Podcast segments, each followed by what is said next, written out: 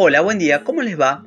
El 24 de marzo se conmemoró el aniversario número 46 de la última dictadura militar en el Día de la Memoria, Verdad y Justicia en nuestro país y el 2 de abril se cumplieron 40 años de la Guerra de Malvinas, sí, uno de los últimos pasos perpetrados por ese cruento gobierno de facto. Estos dos días, que están relacionados, obvio, porque forman parte del mismo proceso militar, yo los tomo también como disparadores de un interrogante, intentando brindarles desde acá una mirada o una crítica alternativa o complementaria a la de los medios hegemónicos de comunicación. Y es por eso que me hago la siguiente pregunta. ¿Cuál era el motivo real por el que lo hicieron? En la actualidad la mayoría de la población, creo, que no temen perder la democracia, temen otras cosas, pero no perderla, y eso es así porque ya está consolidada. Pero para que eso suceda fue necesario previamente ceder a las exigencias del imperialismo norteamericano, que con el terrorismo de Estado lograron superar toda resistencia. ¿sí?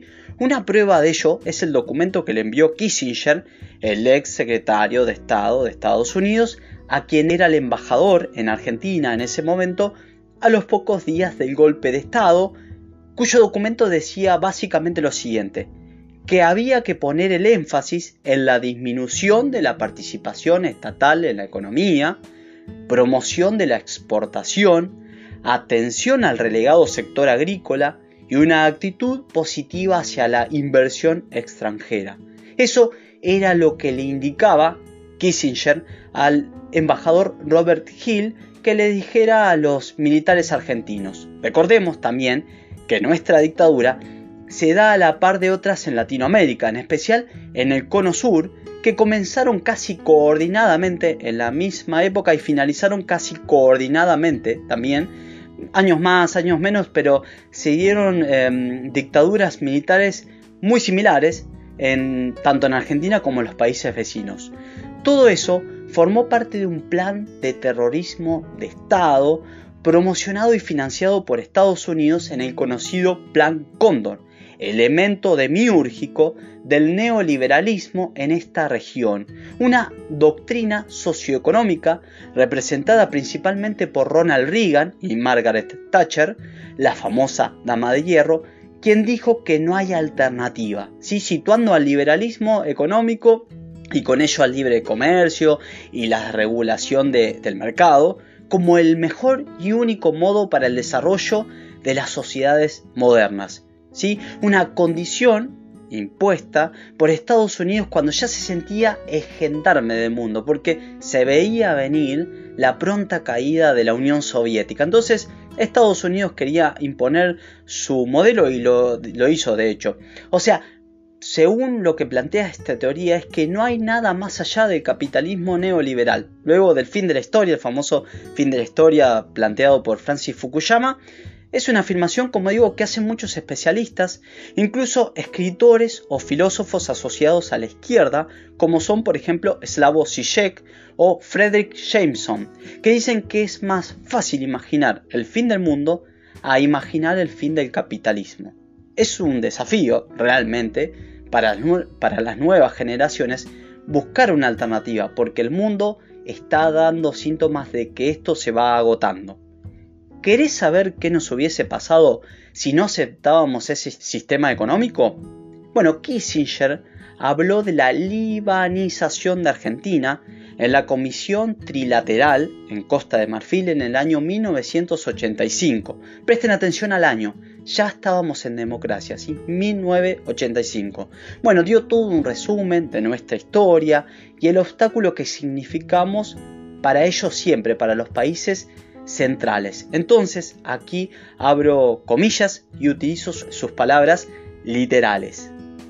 Este país ha sido un permanente obstáculo en el mundo a lo largo de la historia. Nosotros creemos que la situación está controlada, pero debemos asegurarnos o la Argentina acepta su papel de exportador de materias primas o procederemos a su libanización. Cierro comillas. Con libanización se refiere a un término peyorativo que se usa en política para describir un proceso que deriva en una guerra civil de un país o en un Estado fallido. Entonces, creo yo que la mayor trampa en la que caemos es en que hacemos un gran esfuerzo por no olvidar nuestro pasado, por recordar a los desaparecidos y desaparecidas, por homenajear a las madres y abuelas de Plaza de Mayo, que utilicemos como bandera el juicio a las juntas y que eso forme parte de nuestro orgullo como vanguardia mundial en la defensa de los derechos humanos, o el homenaje que hacemos a los excombatientes de Malvinas. Y está bien, pero parece que no discutimos el sistema económico en el que vivimos, ese que heredamos de la última dictadura militar. Entonces la mayoría deposita toda la culpa en Macri, la otra parte en Cristina, otros en Alfonsín, otros en el peronismo, etcétera, etcétera. Y nos dividimos y nos enfrentamos en grietas infructuosas. Y con esto no quiero sacarle la responsabilidad que le toca a cada uno, sea, por sus errores o negligencia. Pero acá está el problema. El núcleo es el modelo agroexportador extractivista que nos impusieron, con el que tiraron abajo el camino de industrialización que planearon los diferentes gobiernos desde el año 1930 hasta 1976, con los diferentes intereses a los que respondían en cada momento, obvio, pero esa línea se cortó. El Día de la Memoria y el de los caídos en una guerra injusta vale. Lo que no vale es que reflexionemos solo en dos y que los 363 días restantes miremos para otro lado. La última dictadura sentó las bases de un sistema económico de sometimiento, injusto, empobrecedor, digitado desde afuera. Plan que Alfonsín, en su vuelta a la democracia, intentó eh, frenar por un momento hasta donde pudo, sí, eh, pero los boicots que recibió tanto internos en el país como externos lo llevaron a su fracaso económico. Cuando lo sacaron del medio fueron a fondo con un gobierno afín, un gobierno democrático títere, podemos decir, y el resto es historia. Hoy muchos se atreven a idealizar ese gobierno, ¿sí? al realzar la figura del gobierno de los años 90. Incluso van más allá y traen la idea de la dolarización de la economía. Tengamos cuidado, ojo, para eso sirve la memoria, porque si bien ahora no estamos bien, podemos estar peor si profundizan el modelo y nos sacan la soberanía económica.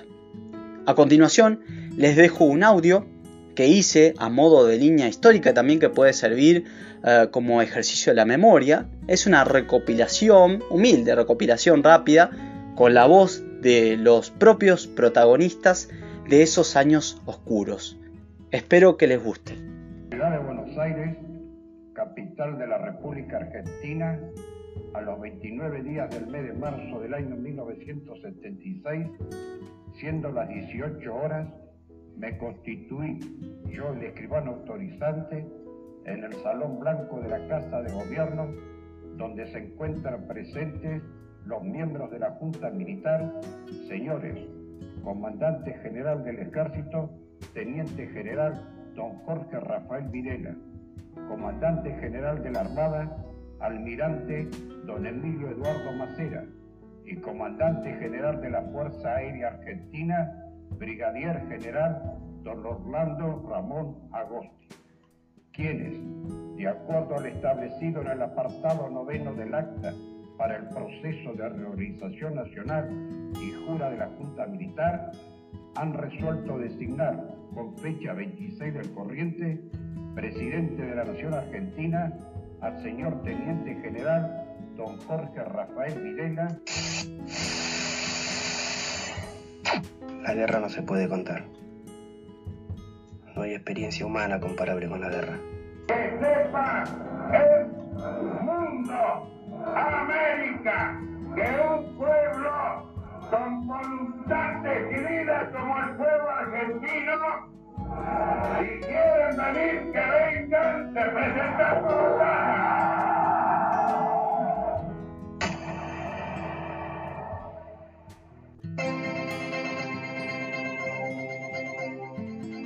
muchas capitales del mundo siguen este fenómeno llamado argentinos peleando con estupor.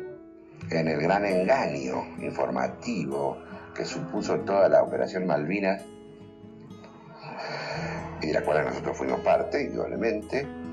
Eh, esto no pudo haber ocurrido, como digo, si eh, eh, todas las empresas periodísticas no hubieran sido cómplices este, del gobierno militar. Esto está claro. Creo que no, no nadie lo hizo por miedo.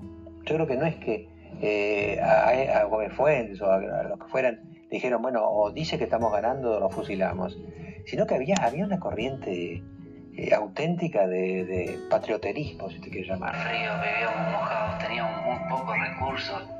Cuando empecé a sentir congelamiento en los pies, me tuve que cortar los, el dedo gordo. ¡Nadie sale del pozo! Los amores que no están, la ilusión de los que perdieron todas las promesas que se van y los que en cualquier guerra se cayeron. Todo está guardado la memoria.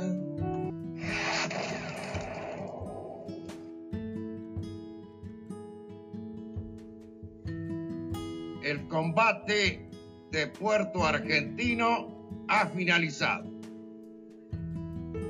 nuestros soldados lucharon con esfuerzo supremo por la dignidad de la nación.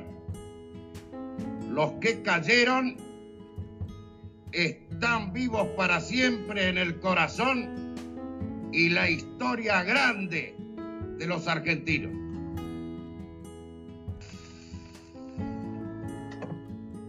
Las elecciones generales que se llevarán a cabo en pocas horas más entrañan un verdadero desafío cívico que la historia nos plantea a todos los argentinos.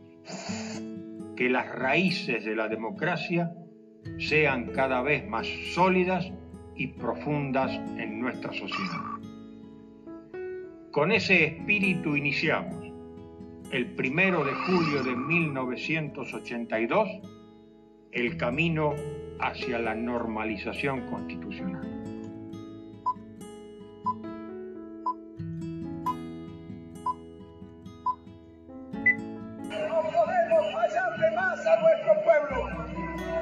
El último fracaso nos llevó a este periodo tremendo de la historia argentina, a frustraciones que parecieron definitivas vinieron a decirnos que iban a terminar con la especulación.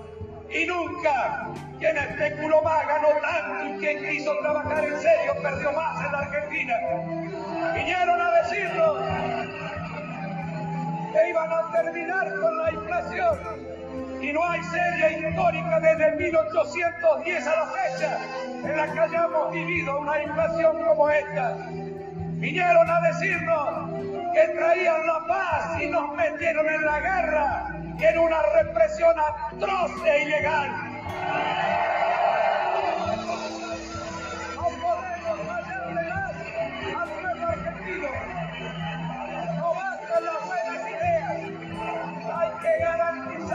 Pueblo argentino que no vamos a fracasar. Y la única forma de no fracasar es si logramos concretar una democracia con poder en Argentina.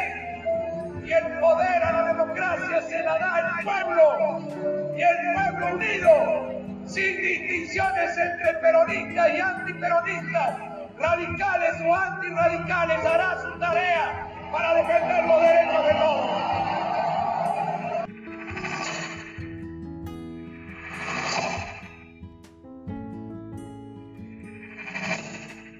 Señores jueces, quiero renunciar expresamente a toda pretensión de originalidad para cerrar esta requisitoria.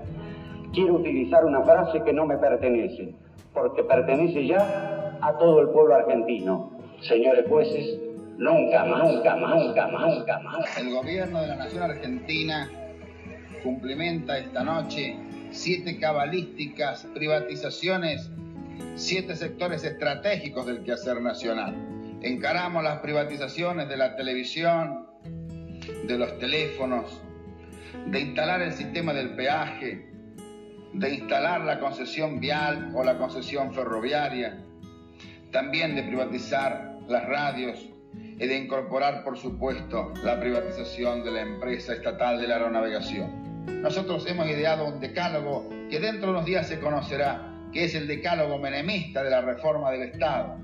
El mandamiento 1 son palabras de Menem, él no lo conoce aún. El mandamiento 1 que ha extraído de su mucho discurso dice así, nada de lo que deba ser estatal permanecerá en manos del Estado.